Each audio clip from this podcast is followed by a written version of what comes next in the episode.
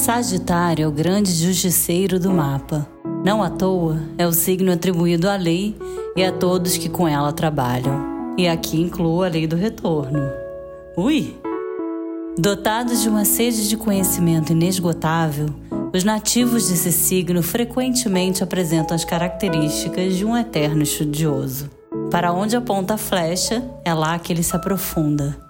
Não raro tem mais de uma faculdade e possui uma biblioteca particular em casa.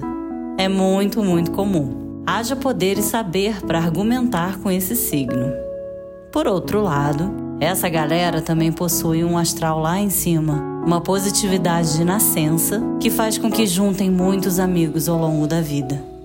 Por sua forte inclinação intelectual, são frequentemente piadistas dotados de um forte humor irônico e extremamente divertido, típico de pessoas inteligentes. Na vida do sagitariano, nada é pequeno, pouco ou escasso. As coisas sempre vão melhorar, aquela dor de dente vai passar. É realmente um privilégio conviver com esse pessoal. Só não tentem testar os conhecimentos profundos de Sagitário nem a sua paciência.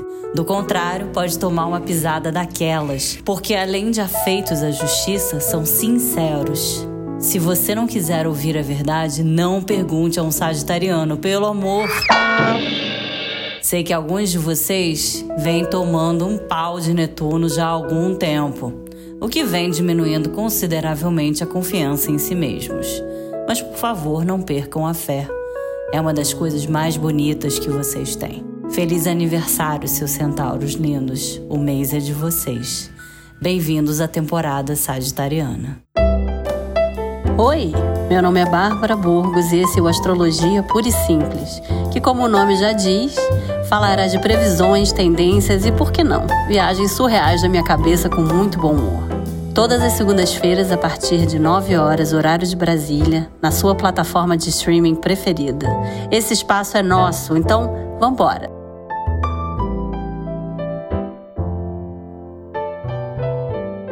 Ai, enfim, saímos das intensas e densas águas escorpianas e começamos a vivenciar o poder do fogo novamente. O fogo inicia, renova, rejuvenesce, é um sopro de positividade e otimismo que tanto precisamos. Traz movimento, agito e muito tempero para esse final de ano. Então, se você estava pensando que ia ficar no marasmo, vai sonhando. O Sol só ingressa em Sagitário amanhã, terça-feira, mas hoje já dá bem para sentir o toque dele, pois ele, o Sol, no final de Escorpião, faz um bonito trígono a Júpiter. E adivinha quem rege Sagitário? Ele mesmo, Júpiter, em toda a sua sede de saber, sua necessidade de abrir as asas e os horizontes e a tendência de melhorar tudo aquilo por onde passa. Hoje é, portanto, um dia em que as relações estão em alta.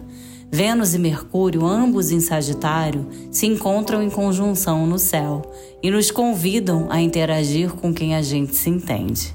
Entenderam, né? Terça, o Sol ingressa cedinho em Sagitário, dando início oficial à temporada fogosa, pontuada de mais alegria, socialização e prazer. Ainda assim, a lua em escorpião ativa a quadratura entre Urano e Saturno, aquela treta de que tanto falei e venho falando desde o ano passado. Podendo produzir faíscas por aí, navegadores. Se a ideia é tomar uma forte decisão, vai fundo. Do contrário, fica na sua para não ser atingido por um raio que não era nem seu para começo de conversa.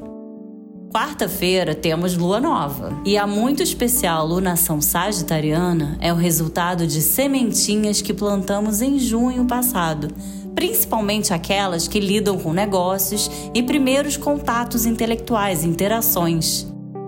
Quarta é especial também por outro motivo. A Lua, agora em Sagitário, ativa o encontro entre Netuno e Júpiter, que ficou presente no céu durante o ano todo de 2022. Essa ativação tem uma certa característica de milagre, aquilo que dá certo aos 45 de segundo tempo ou a concretização de algo há muito esperado. Uma sensação de caiu na minha mão quando eu menos esperava.